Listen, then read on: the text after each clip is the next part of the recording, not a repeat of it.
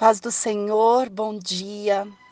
Que Deus possa abençoar a sua vida, falar o seu coração. Eu clamo para que o Senhor Jesus esteja conosco nesta manhã. Ouça esse louvor, em nome de Jesus.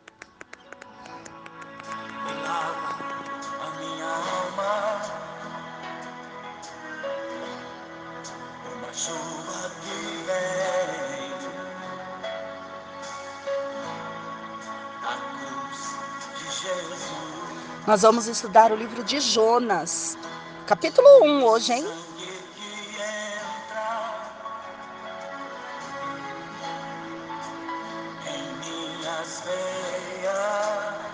A dupla é a Everly e a Alessandra.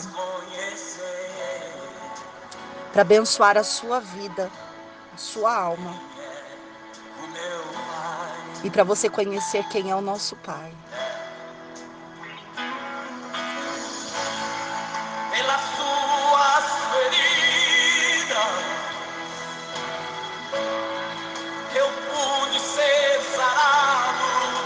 Que a nossa vocação possa ser diante da de Jesus. Mas que nós possamos refletir a vocação de Jonas. E não fugir da nossa vocação. Que este livro seja um livro para reflexão. E que o Espírito Santo venha dirigir cada palavra porque é Ele que transforma a gente e nos fortifica a aprender e conhecer a palavra. Então, deixa o medo de lado e estude a Bíblia.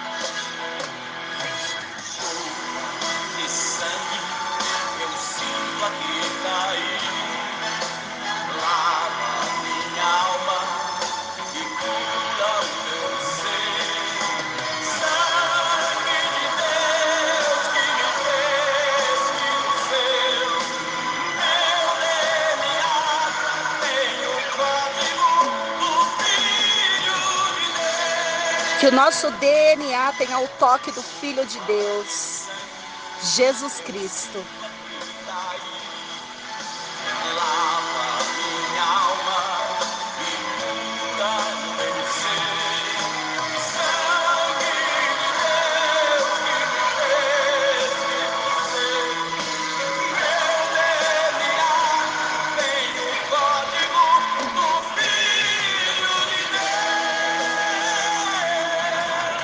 Glória a Deus. Que Deus possa continuar falando com você agora através dessa palavra. Santo Espírito de Deus, é contigo, porque o Senhor é o que pode acender a luz da palavra para os nossos pés, para a nossa jornada, para a nossa caminhada. A palavra em si somente é letra. A Bíblia fechada em si para nada serve. Mas quando nós abrimos e clamamos que o Santo Espírito de Deus nos guie, nos direcione através da palavra, que é Jesus Cristo, nós conseguimos entender a voz de Deus. Obrigada, Santo Espírito. Seja o Senhor a falar conosco nesta manhã, em nome do Senhor Jesus Cristo. Amém. Jonas capítulo 1, ele vai falar sobre a vocação de Jonas e a sua fuga e o seu castigo. E veio a palavra do Senhor a Jonas, filho de Amitai, dizendo: Levanta-te, vai à cidade de Nínive e clama contra ela, porque a sua malícia subiu até mim. E Jonas levantou para fugir de diante da face do Senhor, para Tarsis. Descendo a Jope, achou um navio que ia para Tarsis, pagou, pois, a, a sua passagem e desceu e desceu para dentro dele para ir com eles para Tarse, de diante da face do Senhor. Mas o Senhor mandou ao mar um grande vento e fez-se o mar uma grande tempestade, e o navio estava para quebrar-se. Então temeram os marinheiros e clamavam cada um ao seu Deus com D minúsculo. E lançavam no mar as fazendas que estavam no navio para se aliviarem do seu peso. Jonas, porém, desceu aos lugares do porão e se deitou e dormia um sono profundo. E o mestre do navio chegou-se a ele e disse-lhe: Que tens, dormente? Levanta-te, invoca o teu Deus. Falou com D maiúsculo. Hum. Talvez esse sim, esse seu Deus, se lembre de nós para que não pereçamos? E dizia a cada um ao seu companheiro: Vinde e lancemos sortes para que saibamos para qual de nós veio este mal. E lançaram sorte, e a sorte caiu sobre Jonas. E então lhes disseram: Declara-me tu, por que razão sobreveio este mal? Que ocupação é a tua? E de onde tu vens? Qual é a tua terra? E qual é o teu povo? E ele disse: Sou hebreu e temo ao Senhor, o Deus dos exércitos, o Deus do céu, que fez o mar e a terra seca. Então os homens se encheram de grande temor e lhe disseram: Por que fizeste tu isto? Pois sabiam os homens que fugia de diante do Senhor, porque ele o tinha declarado. E disse-lhes: Que te faremos nós para que, o mar, para que o mar se acalme?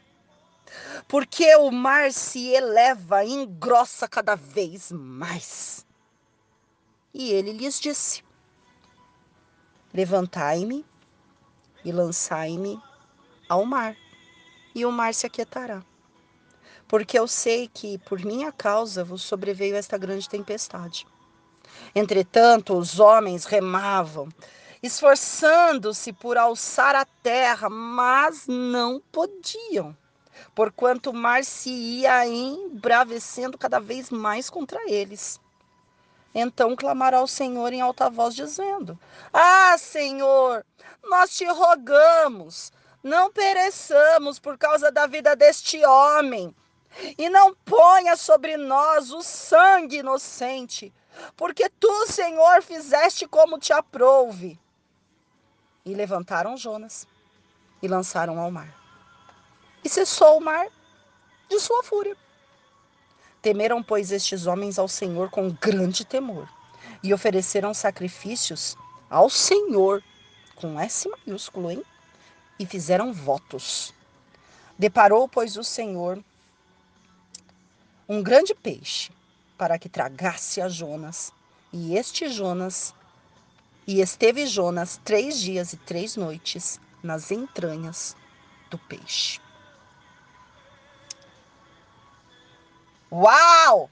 Que texto desafiador para falar hoje.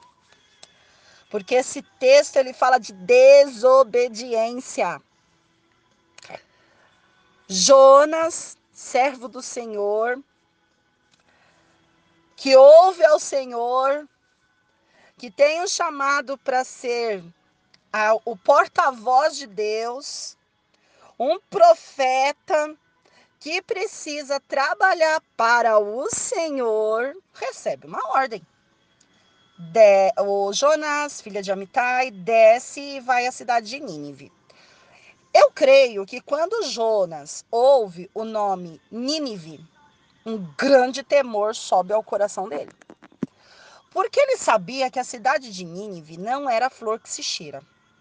Ele sabia que a cidade de Nínive poderosa, cheias de idolatria. A cidade de Nínive, ela era uma cidade exterminadora de qualquer um. Ele sabia que a cidade de Nínive era uma cidade massacradora. Ele conhecia a Nínive pela sua fama. E quando Deus fala assim para ele, ô Jonas, e aí ele fala, filho de Amitai, levanta e vai lá na cidade de Nínive e clama contra ela. Porque eu vou matar todo mundo. Porque a malícia deles tá por aqui, ó, em mim. Vai lá e clama contra ela. Jonas pensou com ele, né? Eu, Alessandra, que estou falando isso. Jonas pensou assim com ele. Eu, na cidade que tá matando todo mundo, na cidade que é forte, poderosa, cheia de armas. vou lá e falar que Deus vai matar todo mundo. Tá é doido. Eu vou fugir da presença de Deus, porque quem sabe ele me esquece. E aí ele me esquecendo, né? Fico eu em paz. E ele que se entenda lá com Nínive, porque eu, euzinho, chegando em Nínive, fala assim: Deus disse, vou matar todo mundo. Ai, ai, ai, justo em Nínive, uma cidade terrível. Tô fugindo para Tarsis.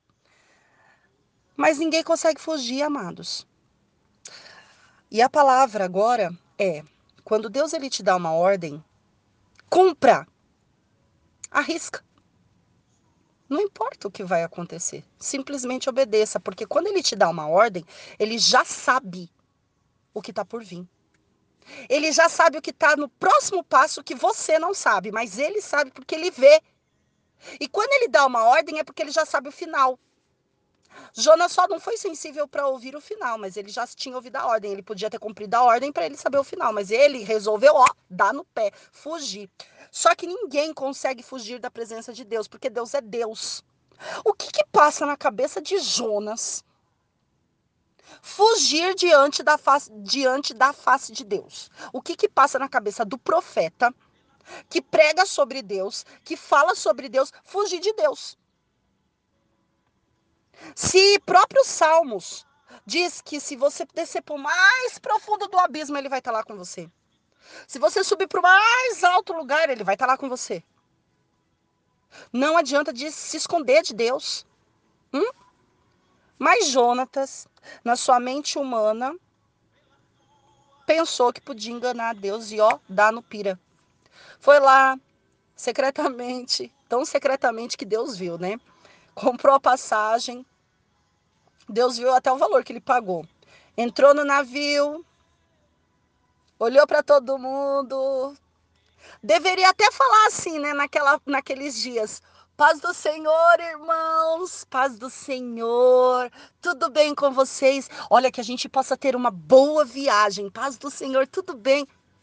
Hum, era Jonas no navio de Tarsis, dando paz do Senhor para todo mundo. Como se nada tivesse acontecendo, como se Deus não tivesse dado uma ordem para ele e ele está dando paz do Senhor, nós vamos ter uma excelente viagem. Só que Jonas sabia o que ele estava fazendo e o que, que ele faz ao invés dele ficar junto com os marinheiros, não, ele desce para o porão. Uma pessoa que sabe o que está fazendo, não pode assumir também as suas culpas, os seus erros? Não, ela sabe o que ela faz? Ela sabe que ela está desobedecendo e além dela desobedecer, ela desce pro porão. E ele fez isso. Além dele desobedecer, ele desceu pro porão. Ficou lá. E desligou como se nada tivesse acontecendo. Afinal, eu dei paz do Senhor para todo mundo. É, tá tudo bem. Deus está tudo bem, porque ele permitiu eu comprar passagem, Deus permitiu eu entrar nesse navio, né? Permitiu eu cumprimentar todo mundo, agora eu vou dormir. Vou descansar no Senhor. Sabe aquela aquela coisa que, o, que os cristãos usam? Aí eu vou falar como jargão, tá? Descansa no Senhor. Foi o que Jonas fez, descansou no Senhor. Sabe? Que ele pregava, né? Ele era ele era profeta, afinal. Profeta sabe que a gente tem que descansar no Senhor, né? E aí ele foi descansar no Senhor lá no porão. E ele dormiu. E tem muitos Jonas aí descansando no Senhor e dormindo no porão. E aí veio uma forte tempestade. Sabe por quê, irmãos? Porque nada ficou oculto diante de Deus. Nada. Nada. Então, o que, que Deus ele faz? Deus ele pega as mazelas de Jonas e transforma em milagre. Ele pega a desobediência de Jonas e transforma em milagre. É claro que o tempo aumenta, né? Só que se nós pararmos para pensar, o tempo não aumentou, porque na agenda de Deus já estava programada a passagem de Jonas, o navio, a, o grande peixe, os três dias para depois Jonas chegar. Então, no cronograma de Deus, estava tudo dentro do previsto tudo dentro do previsto, exatamente. Então, Deus já sabia exatamente o passo a passo. Então, quando as pessoas falam assim, você está atrasando a obra de Deus, não está não, meu amigo. Você não está atrasando nada. Deus não chega nem adiantado nem atrasado. E você não está atrasando nada, porque no cronograma de Deus, ele já colocou todos os seus percursos e ele sabe como você e como eu somos. Então ele falou assim: hum, a Alessandra vai me dar trabalho nessa questão, né? Então deixa eu já colocar aqui no meu cronograma para chegar em tal época. A, a, a Everly vai me dar trabalho nessa situação. Então deixa eu colocar no cronograma, porque nessa época a Everly vai, vai conseguir resolver tal situação. Bom, deixa eu colocar no meu cronograma, porque o Fernando, ele tem problema assim, assim, assim, mas nessa época o Fernando vai resolver essa situação. Bom, deixa eu colocar é, no passo a passo dessa situação, porque a Dona Maria, ela tem esse esse problema e ela vai conseguir ajustar somente nessa situação. Então, deixa eu já montar o cronograma perfeito, porque aí todas as situações que entrarem já está dentro do cronograma, pronto, todos viveram felizes para sempre, né? Menos o Jonas e nós que estamos na parte da prova. Mas enfim, quem obedece a Deus continua o seu cronograma. Agora, quem desobedece a Deus, o cronograma é diferente. Aí é o cronograma é de Deus, né? A pedagogia é dele, não é nossa. E lá tá Jonas com aquela tempestade toda e Jonas dormindo na paz do Senhor, né? Descansa no Senhor, profeta, porque Deus vai resolver tua situação. E tá lá Jonas dormindo. Só que o profeta colocou todo mundo em perigo. Só que aquele perigo do perigo Deus ia transformar em milagre, mas ele colocou todo o barco em perigo. E aquelas pessoas, elas precisavam jogar, elas jogaram bens preciosos no mar por causa de Jonas, ou seja, tem muita pessoa perdendo bens preciosos por causa de alguns Jonas. Acredita? Tem muitos Jonas por aí que, ao invés de fazer a coisa certa, tá fazendo a coisa errada e tá fazendo as pessoas perderem bens preciosos. E sabe a culpa é de quem? De Jonas. Só que Deus, ele é Deus e ele transforma as perdas de Jonas em milagre para todos. Em milagres para todos. E aí a tempestade está acontecendo e o mar não quer acalmar, tá todo mundo jogando tudo e aí desce o capitão lá embaixo e fala assim: "Bonito, hein? Todo mundo lá desesperado lá em cima e você dormindo, né, profeta?"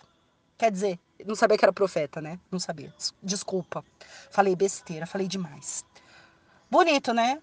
Todo mundo lá no maior desespero e o senhor aí dormindo. Um sono profundo, um sono bom. Hum? Tá confortável aí? Quer um travesseiro? Quer um cafezinho no meio da tempestade? Creio que Jonatas, Jonas, com aquela cara de. Jonas, com aquela cara deslavada, acorda Ai, o que que tava acontecendo lá em cima? Tempestade, é? Calma aí, deixa eu acordar. Ah, que que tá acontecendo? A gente já orou para tudo, a gente já rezou, já orou, já clamou para tudo quanto é deuses. E eles não respondem pra gente. Que Deus é esse que tu serve aí? Será que não é o teu Deus aí não que tá nervoso com, com tudo isso que tá acontecendo? Ah, eu sirvo ao, ao Deus Altíssimo, sabe? Aquele que fez o céu. Ai, que sono, né, mano? Caramba! Ai! É o Deus, aquele que, que fez o céu e a terra, quando ele fala isso, olha o gelo batendo no coração do capitão. Sobe todo mundo. Vamos tirar a sorte aqui para ver com quem é que tá esse mal. Tiram a sorte. Na hora que tiram a sorte, todo mundo olha para Jonas. E agora? É por tua culpa, camarada. O que que tu aprontou, hein? De onde você veio? Por que, que você tá aqui? Por que, que esse seu Deus aí acendeu uma grande ira contra a gente, hein? Aí ele é, porque, não sabe, né? Explicou, falou de onde ele era, né? Rolou ali e falou, ó, oh, me joga lá no mar, porque aí o mar acalma. Imagine o coração desses homens que estavam jogando e desfazendo de bens, Agora ele teria que se desfazer de pessoa, de pessoa desobediente a Deus.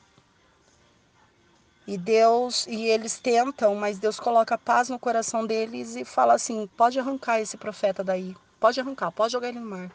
Deus ele coloca paz. E quando eles jogam o Jonas na água, o mar se acalma. Aquelas pessoas que eram idólatras, serviam a outros deuses, quando eles veem o mar se acalmando por causa da graça da mão de Deus, eles reconhecem o Deus que estava direcionando Jonas e que Jonas não estava obedecendo. Mas foi pela desobediência de Jonas que aquele navio ofereceu sacrifícios e louvores a Deus. Então Deus usa muitas vezes Jonas com as suas desobediências para transformar em milagre, porque Deus ele não perde nada. Deus ele não perde um detalhe. Então aquilo que era para ser ruim só vai ser ruim para Jonas, né? Se transforma em bênção para aquelas pessoas e eles sentem paz. Eles glorificam a Deus ao Deus, ao único Deus, ao Deus que fez os céus e a terra, aqueles que, tem, aqueles que brotou temor no coração deles. Enfim, Jonas agora está na água e nesse mesmo instante vem um grande peixe e traga a Jonas. E ele fica por três dias e por três noites dentro da barriga daquele peixe para você ver como o cronograma de Deus é perfeito. Na hora que Jonas está sendo jogado, ele podia morrer afogado, né? Não, mas o cronograma de Deus é perfeito. Deus fala assim: o grande peixe, tá na hora. Pode ir. Pode jogar. Pode ir. Ó, o encontro perfeito, a boca se abrindo, abocanhando Jonas. Uh! Jonas entrando, descendo para o ventre da barriga do grande peixe e ficando ali. Bom, esse é o capítulo 1. É o capítulo que nos mostra que mesmo em meio à desobediência, Deus ele transforma as situações não para você desobediente. Ele transforma as situações para aquelas pessoas a quais foram prejudicadas por você. Aquelas pessoas que foram prejudicadas por você vão ser abençoadas por causa da sua desobediência. Entendeu? Só que você vai passar alguns dias dentro da barriga do grande peixe. Só para refletir que atender às ordens de Deus tem que ser, ó, na prontidão e não no enrosco. E não anunciando que descansa no Senhor enquanto você está desobediente, porque aquele que está desobediente não vai descansar no Senhor, não. Ele vai colocar uma tempestade e vai te tirar do lugar rapidinho. E as pessoas vão olhar para você e vão falar assim: caramba! Se você é aquele que serve a Deus, por que, que você não obedeceu? Bom, enfim. Isso é uma questão para o próximo capítulo, que Deus ele possa abençoar a sua vida e que você possa refletir em nome do Senhor Jesus Cristo. Seja obediente e obedeça de pronto. Deus te abençoe. A paz do Senhor Jesus. Eu vou estar lendo capítulo 2 de Jonas, que o Espírito Santo, que o Senhor Jesus, que o nosso Deus Pai Todo-Poderoso vem estar juntamente conosco neste momento, nos ensinando, nos instruindo, sendo lâmpada para os nossos pés, né? Nessa palavra, que Ele venha nos guiar, que Ele venha nos fazer entender exatamente o que Ele quer para a nossa vida nesse exato momento. Em nome de Jesus, amém. Para ficar mais compreensível, eu vou estar lendo a partir do versículo 17 do capítulo 1. Preparou, pois, o Senhor um grande peixe para que tragasse a Jonas. Esteve Jonas três dias e três noites nas entranhas do peixe. Jonas no ventre do peixe. Sua oração e seu salvamento. E orou Jonas ao Senhor, seu Deus, das entranhas do peixe. E disse: Na minha angústia clamei ao Senhor, e ele me respondeu. Do ventre do inferno gritei, e tu ouviste a minha voz, porque tu me lançaste no profundo, no coração dos mares, e a corrente me cercou, todas as tuas ondas e as tuas vagas tem passado por cima de mim. Eu disse: Lançado estou de diante dos teus olhos. Todavia, tornarei a ver o tempo da tua santidade. As águas me cercaram até a alma, o abismo me rodeou, e as algas se enrolavam na minha cabeça. Eu desci até ao, aos fundamentos dos montes. Os ferrolhos da terra correram-se sobre mim para sempre, mas tu livraste a minha vida da perdição, ó Senhor, meu Deus. Quando desfaleci em mim a minha alma, eu me lembrei do Senhor e entrou a ti a minha oração no tempo da tua santidade. Os que observam as vaidades, as, as vaidades vãs, deixam a sua própria misericórdia, mas eu te oferecerei sacrifício com a voz do agradecimento, o que votei pagarei. Do Senhor vem a salvação. Falou, pois, o Senhor ao peixe, e ele vomitou Jonas na terra. E o Senhor tinha dado a, a ordem para Jonas para ele ir para a cidade de Nínive, né? E ele, em desobediência, ele foi e pagou. Se ele tivesse cumprido a ordem de Deus, era de graça. Ele simplesmente ia andando, provavelmente, que na época não tinha carro, não tinha ônibus, não tinha avião, era só navio mesmo e cavalos, e se andava a pé, né? E ele pagou a passagem para ele ser lançado no mar. É até engraçado, né? A gente parando e pensando nessa parte que ele pagou e ainda foi jogado fora do, do barco, né? Da embarcação. E orou Jonas ao Senhor, de, seu Deus, das entranhas do peixe. Ele precisou ficar ali dentro do peixe três dias e três noites para ele vir se arrepender, para ele vir se lembrar verdadeiramente né, da, do Deus verdadeiro que ele servia. E na angústia, né? Na angústia dele, ele clamou ao Senhor. E o Senhor respondeu, né? Do ventre do inferno ele gritou, e ouviste a minha voz. Às vezes nós não queremos passar aperto, nós não queremos passar dificuldade, mas é na dificuldade que nós nos lembramos de clamar verdadeiramente, porque existe diferença, né? De uma oração, uma oração de agradecimento, uma oração de pedido mas uma oração de quem não tem saída, de quem não tem o que fazer, quando clama verdadeiramente ao Senhor, né? E descansa, porque ele não tinha o que fazer. E realmente, dentro do ventre do peixe, ele simplesmente foi obrigado a descansar, além de estar jejuando, né, por esses três dias e por essas três noites, porque acredito eu que não tinha condições ele estar tá se alimentando ali dentro do peixe, né? E o Senhor com certeza atendeu a oração dele. Talvez fosse o propósito de Deus para que Jonas crescesse né, na, na fé, no conhecimento do, do Senhor, para que ele viesse também a.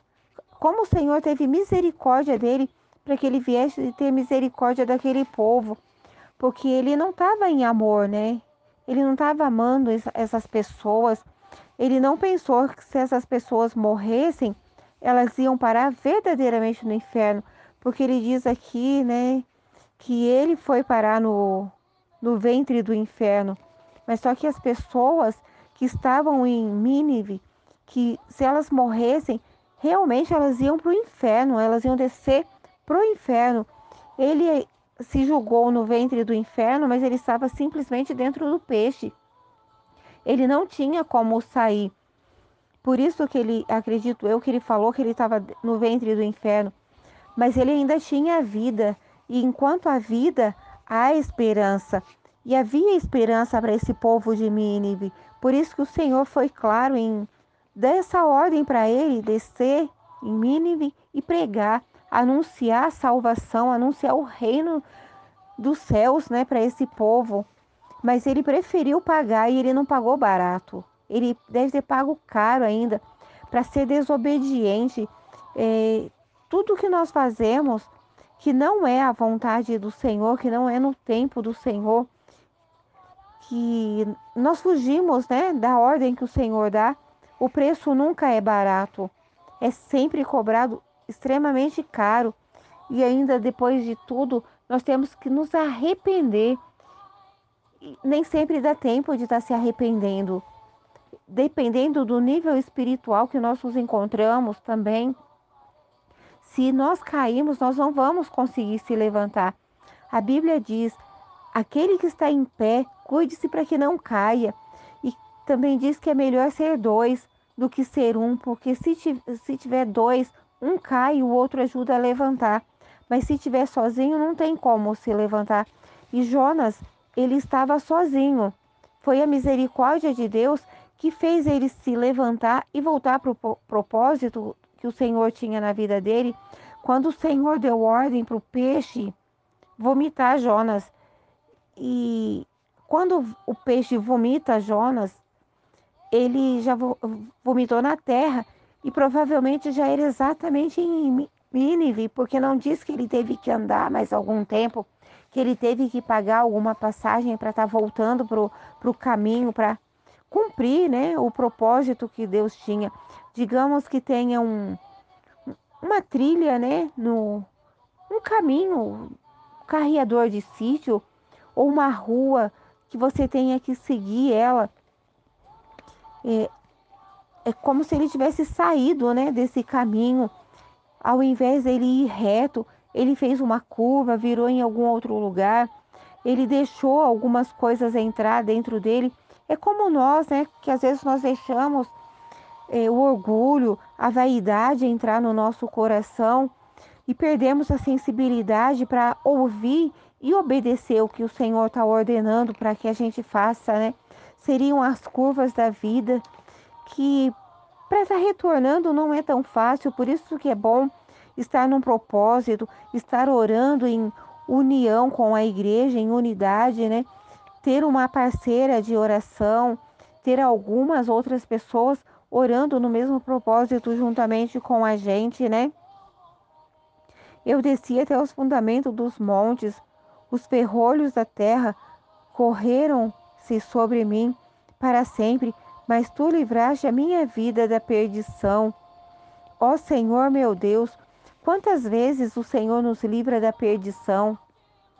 E o que nós fazemos quando saímos da perdição? Nem sempre nós vamos fazer ainda aquilo que o Senhor quer. Nós vamos demorar um tempo maior. Nós vamos precisar, às vezes, até passar por outro momento desse de aflição, de estar ali entre a vida e a morte. Às vezes, o Senhor é necessário ainda que o Senhor mande algum profeta para falar: olha, a forma que você está não é a forma que eu quero. Se conserta, se corrige, volta para o caminho, porque nós somos desobedientes, né? Nós temos essa inclinação para não obedecer, nós somos rebeldes às vezes. Mas uma vez eu ouvi uma pregação do pastor Samuel Ferreira que para o rebelde não há perdão, porque a rebelião é pior que o pecado de feitiçaria. Satanás, que era um anjo, ele se rebelou contra o Senhor.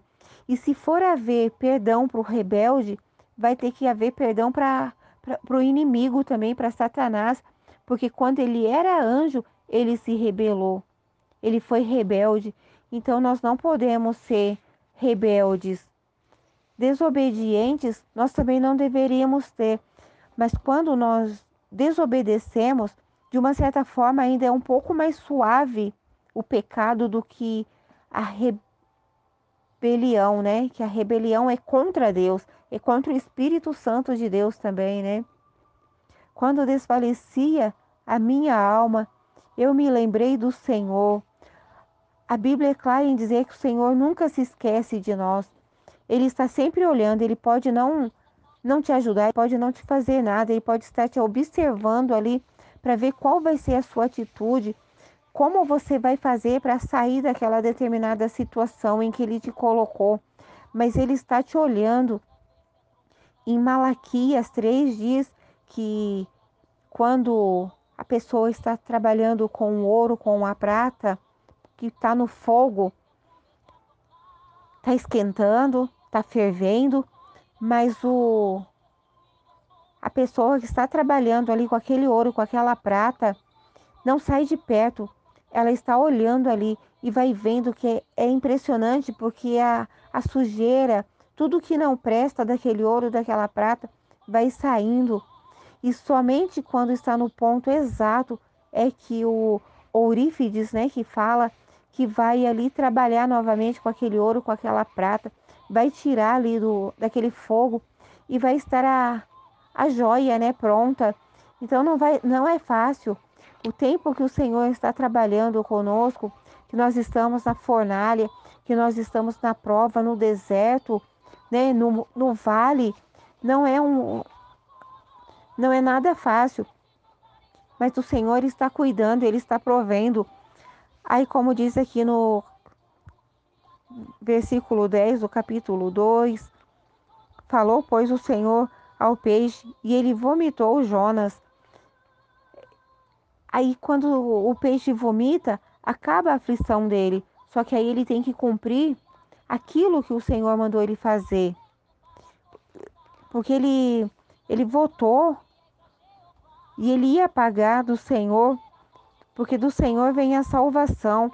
Aí ele se lembrou que ele também precisava da salvação do Senhor porque ele se considerava muito bom, né? Dentro daquele barco de férias, deitado, descansando, dormindo, dorminhoco, né?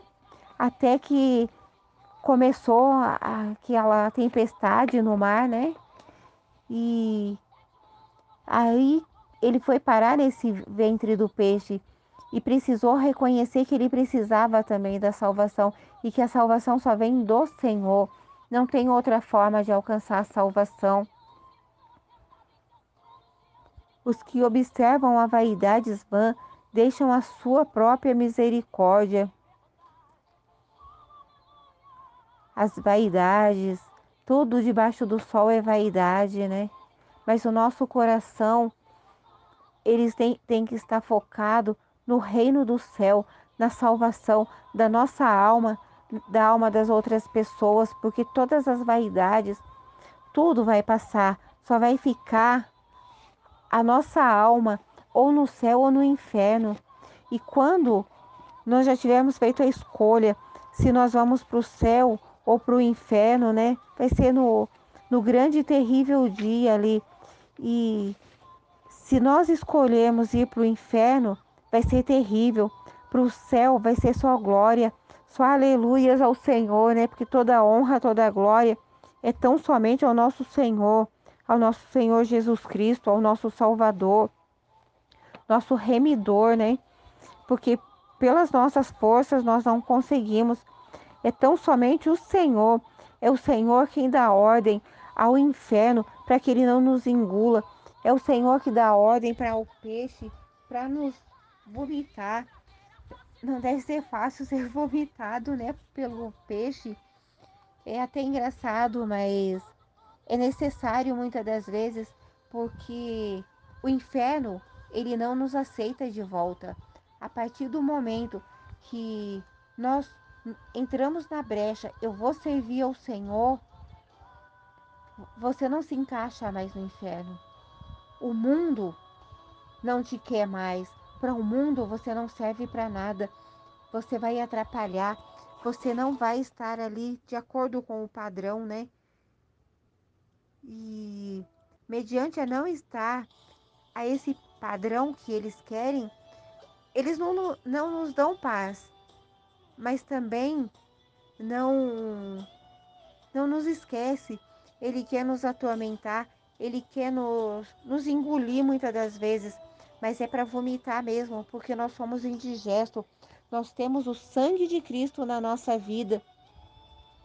E nós, nós temos a cobertura do Senhor.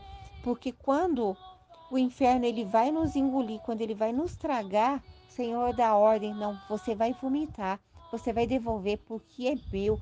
Está em pecado, mas é meu. Está errado, mas é meu. Ainda tem esperança para ele.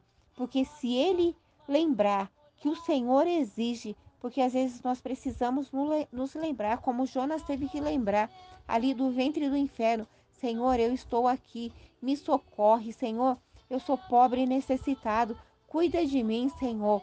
Me dá essa oportunidade para fazer a sua vontade, o seu querer. E o Senhor fala: Vai, meu filho, vai, vai nessa sua força. Eu te ajudo. Tenha bom ânimo. Não desanimes. Vai até o fim. Eu agradeço, né, esse essa oportunidade de estar fazendo esse comentário. Eu não sou uma pregadora do evangelho, mas eu quero ser ser serva, né? Quero ser serva do Altíssimo. Eu quero ir até esse fim. Eu quero ser vomitada verdadeiramente pelo inferno também, porque eu quero ficar na porta do inferno, saqueando as almas que estão lá, que estão indo para o inferno. Nós temos que botar o fogo santo do Espírito Santo lá no inferno para fazer Satanás soltar essas almas que estão indo para lá, que estão perecendo, né? Para que ele venha libertar essas pessoas. Libertar não, que ele venha deixar, né? Porque quem liberta é o sangue de Cristo, quem salva é o sangue de Cristo. Mas nós precisamos às vezes entrar nesse inferno para pregar para alguém, para falar, olha, o Senhor cura, o Senhor liberta, o Senhor me mandou aqui, ó, para te socorrer, estender as mãos e tirar mesmo, é com audácia, é com a autoridade do Espírito Santo de Deus, em nome de Jesus. Amém? Que o Senhor possa falar mais ao seu coração e ao meu coração. E eu agradeço a Deus, porque a honra, a glória, todo louvor sempre vai ser ao Senhor. Amém?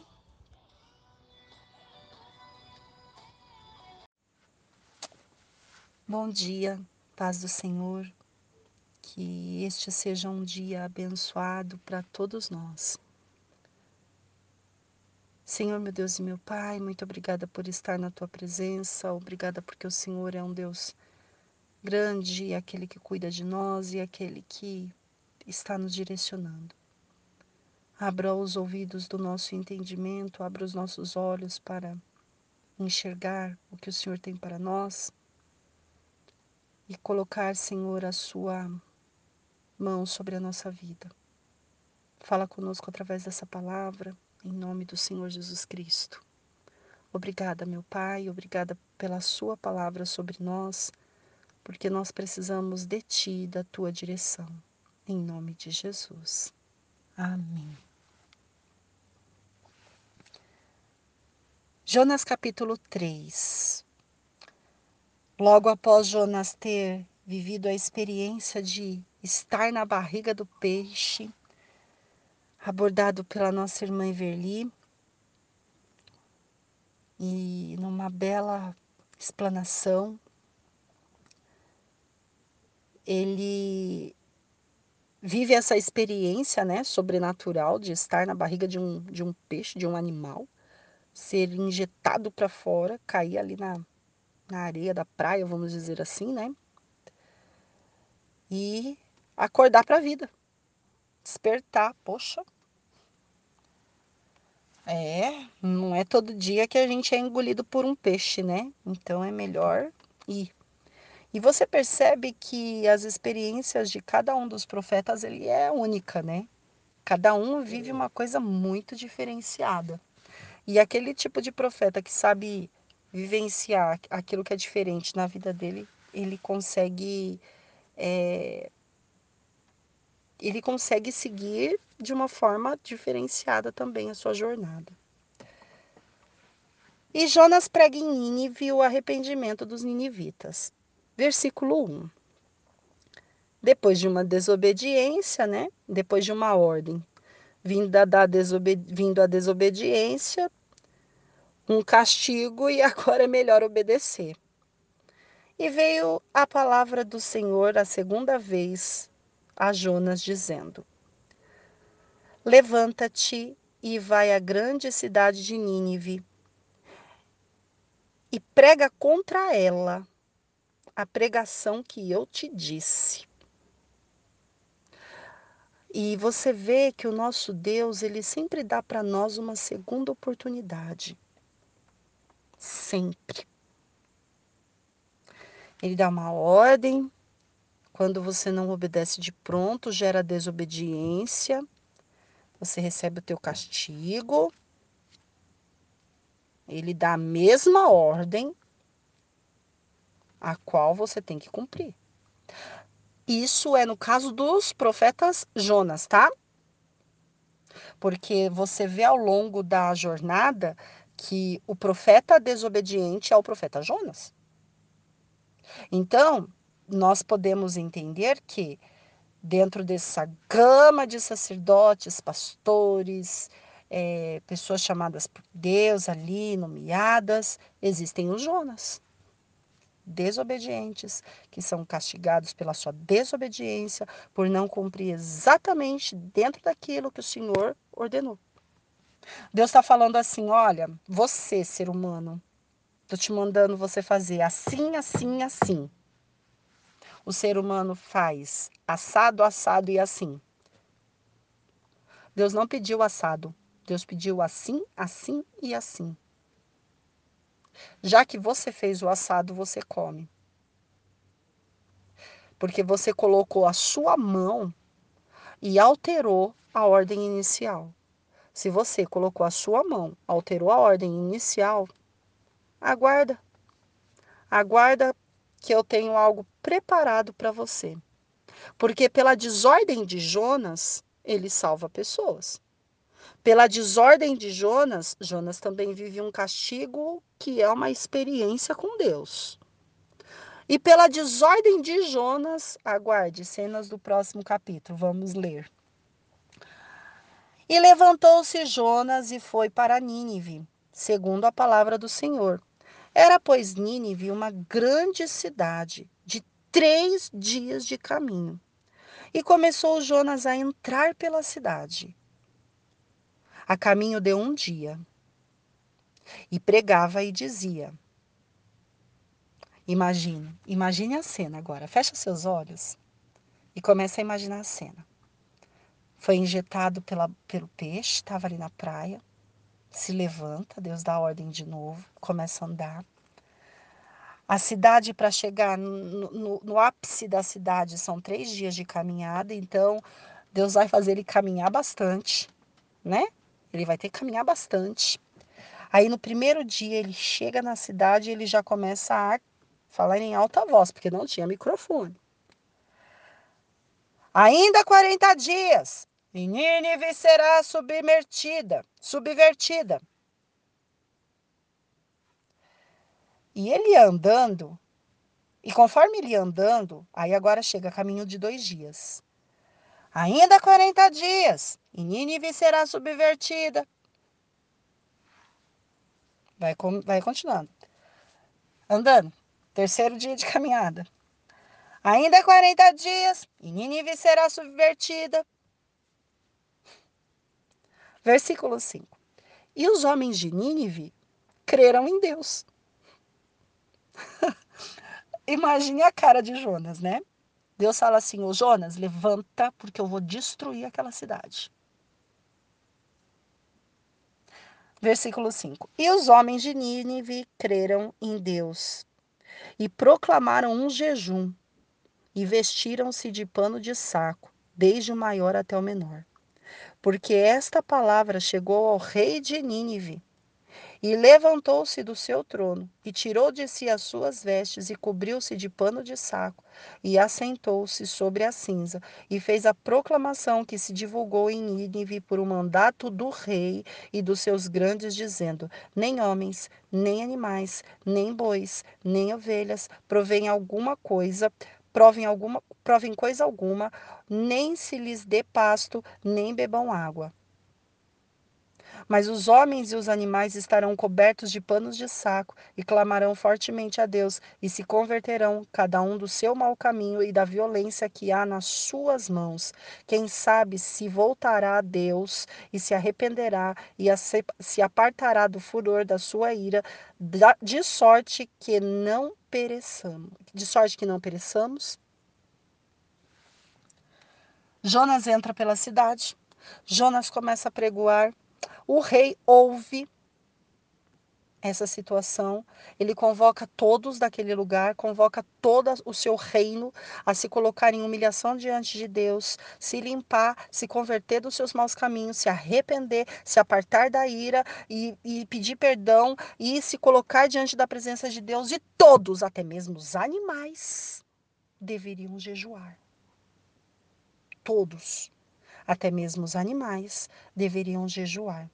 E Deus Versículo 10. E Deus viu as obras deles, como se converteram do seu mau caminho, e Deus se arrependeu do mal que tinha dito que lhes faria, e não o fez.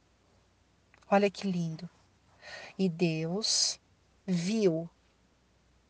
Deus observou Jonas no caminho. Deus observou o profeta no caminho.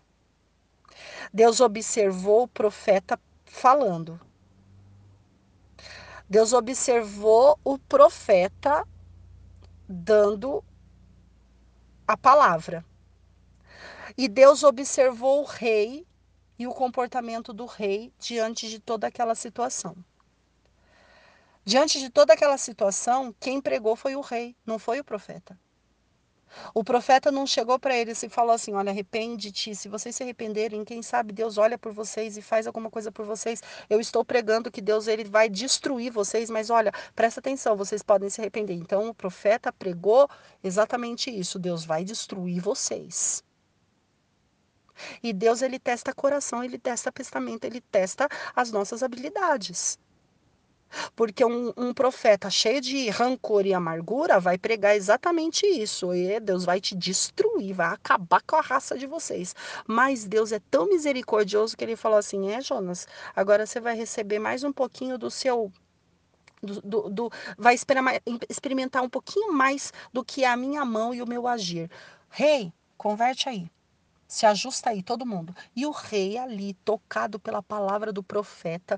Eu creio que na hora que o profeta entrou falando daquele jeito, com aquela autoridade, Deus entrou junto, já tocando no coração de todo mundo, o Espírito Santo já entrando ali naquelas casas, os anjos fazendo o trabalho, aquele povo se arrependendo, já recebendo aquele impacto das pouquíssimas palavras que Jonas falou, das pouquíssimas palavras que Jonas falou. Jonas falou, eles receberam um impacto, pum, tão grande, mas tão grande que o rei convocou todo o seu o seu governo ali para se prostrar diante de Deus, fazer um jejum, conclamar um jejum e se colocar diante da presença de Deus para arrependimento, para que todos eles fossem salvos. E sabe o que aconteceu?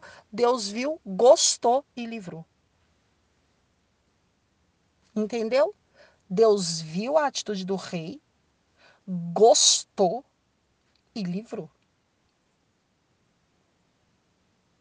Como você tem agido? Se você ouvir uma palavra dura dessa, vou te destruir. Deus está falando que vai te destruir. Qual é a sua postura se você ouvir isso? Falar, ele vai me destruir mesmo?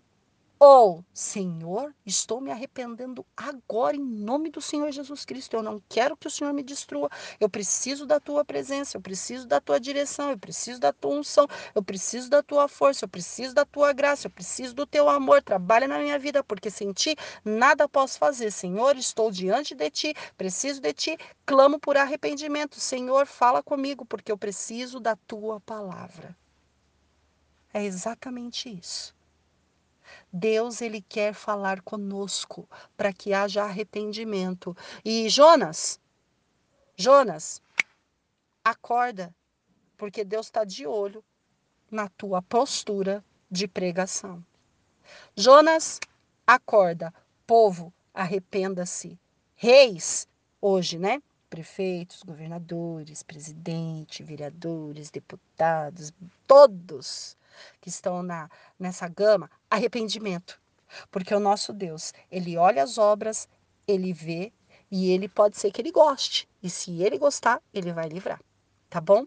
Então que Deus possa falar ao nosso coração para que haja arrependimento, assim como houve na cidade de Nínive, uma cidade tão corrompida, uma cidade tão pervertida, mas que através de uma autoridade legal, através de uma autoridade governamental, toda aquela cidade muda, toda aquela estratégia daquela cidade muda para que aquele povo fosse salvo. O povo não foi salvo pelas palavras do profeta, mas foi salvo por uma autoridade governamental real, a qual Deus falou assim: o profeta não está preparado, mas o rei está. Então eu vou abençoar a vida deste povo por causa deste rei. Que a sua cidade, que o seu governo possa ser abençoado por Deus através da sua vida também.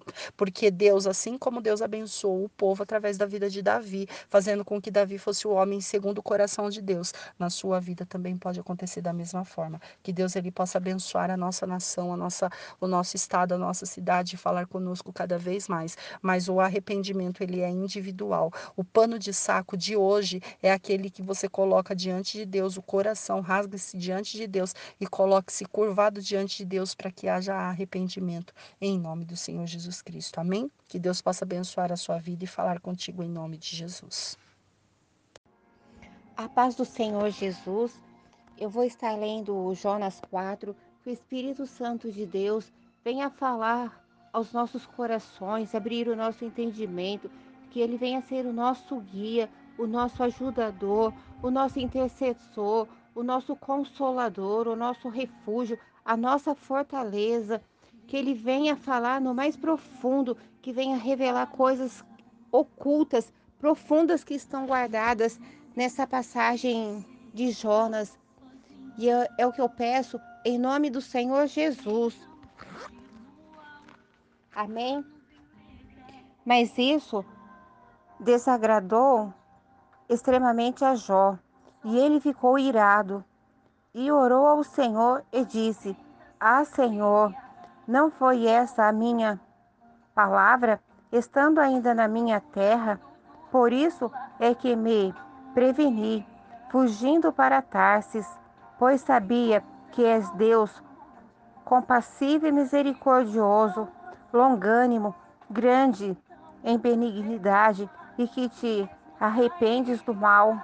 Peço-te, pois, ó Senhor, tira minha vida, porque melhor é morrer do que viver.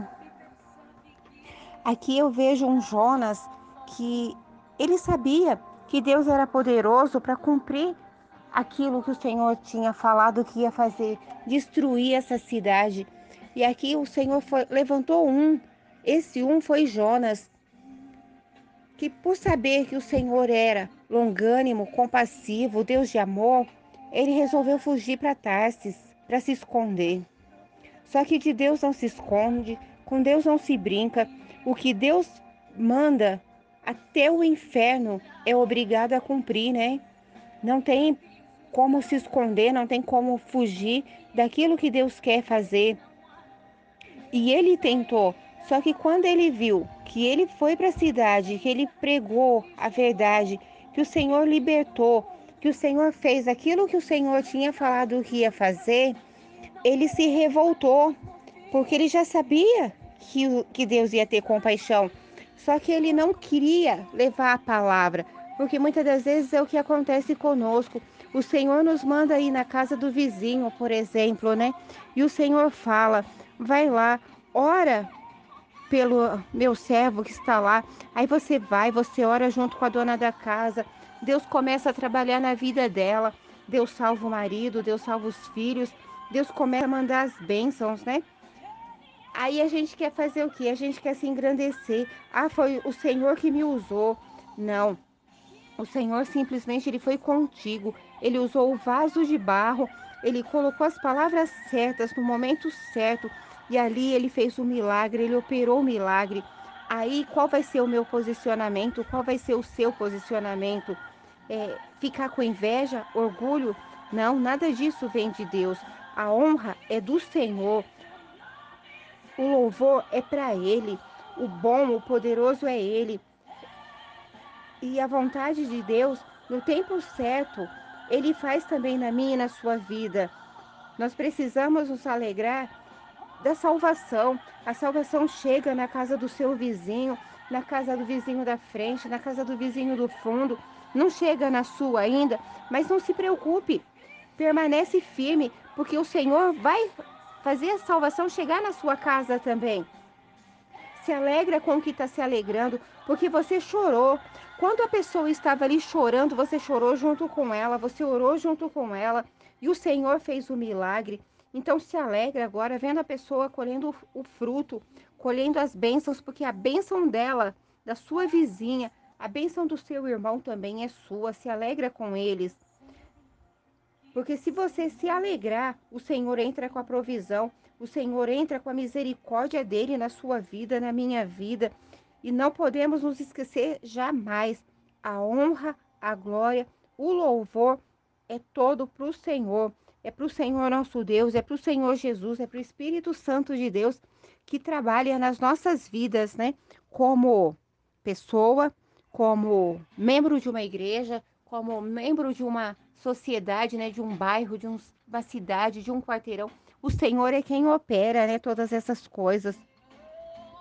Aí vou dar continuidade na leitura aqui, né? Peço-te, pois, ó Senhor, tira-me a vida, porque melhor é morrer do que viver. E disse o Senhor: Fazes bem que assim te ires? Então Jonas saiu da cidade e sentou-se ao oriente dela. Ali fez uma cabana e sentou-se debaixo dela, à sombra, até ver o que acontecia. E fez o Senhor Deus nascer uma aboboeira, a qual subiu por cima de Jonas, para que fizesse sombra sobre sua cabeça, a fim de o livrar de seu enfado. Assim Jonas se alegrou em extremo por causa da aboboeira. Mas Deus enviou um verme no dia seguinte, ao subir da alva, o qual feriu a aboboeira, e esta se secou. E aconteceu que, aparecendo o sol, Deus mandou um vento calmoso oriental. O sol feriu a cabeça de Jonas e ele desmaiou. Então desejou com toda a sua alma morrer, dizendo: Melhor me é morrer do que viver. Então disse Deus a Jonas: Fazes bem que assim te ires por causa da aboboeira? E ele disse: Faço bem que me revolte até a morte? E disse o Senhor: Tiveste tu compaixão da aboboeira, na qual não trabalhaste, nem a fizeste crescer, que numa noite nasceu e numa noite pereceu, e não eu, e não hei eu de ter compaixão da grande cidade de Nínive, que em que estão mais de cento e vinte mil homens que não sabem discernir entre sua mão direita e sua mão esquerda, além de muitos animais. É, aqui no capítulo 5, né? Então Jonas saiu da cidade e se assentou. Ele se assentou ali sem saber, né? Talvez o que fazer, só esperando. Nós oramos, parece que temos fé para ver o milagre, mas sentamos e esperamos a derrota. Aí o Senhor cuida de nós, nos dá refrigério, quebra nosso. O Senhor nos dá o refrigério, queremos continuar no conforto. Aí o Senhor manda outra prova, né? Mas estamos tão cansados, sobrecarregados, esquecemos que, que temos que prosseguir e, e melhor é melhor prosseguir do que entrar na caverna, tentar se esconder, questionar. Né? Nós ficamos questionando, nos lamentando, nos é, murmurando muitas das vezes, quando nós temos que levantar, porque o caminho é longo. E o Senhor prometeu estar conosco, né? Nós temos que ter compaixão também das pessoas. Não é só se lamentar, se murmurar, não. O Senhor mandou ir, vai, porque o Senhor ele teve compaixão da cidade, ele tem compaixão de mim, ele tem compaixão de você. Jonas, ao ser escolhido para mudar essa noção, essa cidade, ele não teve muita noção, né, do que seria essa misericórdia. A misericórdia do Senhor, ela se renova todas as manhãs, porque mesmo quando ele saiu do propósito, quando ele saiu do foco, enquanto ele estava tentando fugir de Deus, né, o Senhor mostrou para ele que o Senhor que não adiantava ele tentar fugir, ele teria que estar fazendo aquilo que o Senhor mandou ele fazer que aí sim ele está dentro do propósito, ele poderia ter orado e clamado ao Senhor para que o Senhor tivesse misericórdia dele também. Ele não pediu a misericórdia para ele. E ao, quando o Senhor teve misericórdia da cidade, ele quis se irar. Mas por que você vai se irar quando o Senhor entra com a cura na vida do seu vizinho, quando ele entra com a salvação? Não, você não pode se irar. Fala, Senhor, eu preciso também. Lembra de mim, Senhor, eu te peço, né? E ele não, ele achou que seria melhor ele morrer vendo as bênçãos de Deus chegando ali naquela cidade. Olha como é as nossas vidas, né? Às vezes nós fazemos isto, nós na fé ali e sabendo que o Senhor pode fazer, porque se a gente estiver unidos um com o outro em fé, em amor, tendo compaixão, o Senhor também tem compaixão de nós. E como dizem em 1 Samuel, né? Se eu não me engano, 19, que o Senhor lembrou-se de Ana. E o Senhor vai lembrar de nós. Porque aqui ele, o Senhor fez sombra para Jonas. Jonas estava debaixo das mãos do Senhor. Ele estava protegido pelo Senhor. Mas ele não teve coragem de falar: Senhor, cuida de mim, olha para mim, o meu socorro está em ti. Não, ele preferiu confiar na aboboeira e não confiar no Senhor. Se ele tivesse confiado no Senhor, o Senhor fazia por ele também. Ele viu a cidade ser salva, ele viu tudo que foi acontecendo ali, ele viu a mão do Senhor, a misericórdia do Senhor naquela cidade. Mas ele precisava ter se posicionado, Senhor, eu também preciso da sua misericórdia. Eu também, Senhor, preciso das bênçãos. Eu não sei o que ele precisava ali naquele momento, mas ele estava se sentindo só. Ele tinha o Senhor para conversar com ele. Ele tinha o socorro do Senhor, mas ele preferiu ficar de fora da cidade. Muitas das vezes nós fazemos isto. Nós podemos estar no meio, no centro da vontade de Deus, mas nós ficamos fora, nós ficamos do lado, esperando para ver o que vai acontecer. Aí nós vemos o vizinho da direita ser abençoado, da esquerda, o da frente, todo mundo é abençoado, mas nós não queremos participar. Vamos ser participantes, igreja. Vamos participar da bênção do seu irmão, vamos participar da bênção da igreja. Vamos clamar a Deus pelo Brasil, pela cidade, pelo estado em que você mora, né? Pela, pelo bairro aí, pelo quarteirão, Senhor. Toma esse quarteirão nas suas mãos. Toma, Senhor, meu Deus, não só a minha vida, mas a vida de cada um. Toma também a vida das pessoas que passam na rua, porque eu creio que na frente da sua casa, quando passar alguém que não seja servo de Deus, ele vai sentir a diferença. Ele tem que sentir a diferença, ele tem que ver Deus ali na sua vida. É... E o nosso socorro está na mão do Senhor que fez o céu e a terra. Então o Senhor nos socorre quando nós colocamos a nossa mão no arado, quando nós fazemos a vontade do Senhor. O Senhor é quem nos dá recompensa. Não adianta nós queremos recompensa nessa terra, nossa recompensa está no céu, está no Senhor que fez o, o céu e a terra. Tudo isso vai passar, mas a palavra do Senhor não vai passar.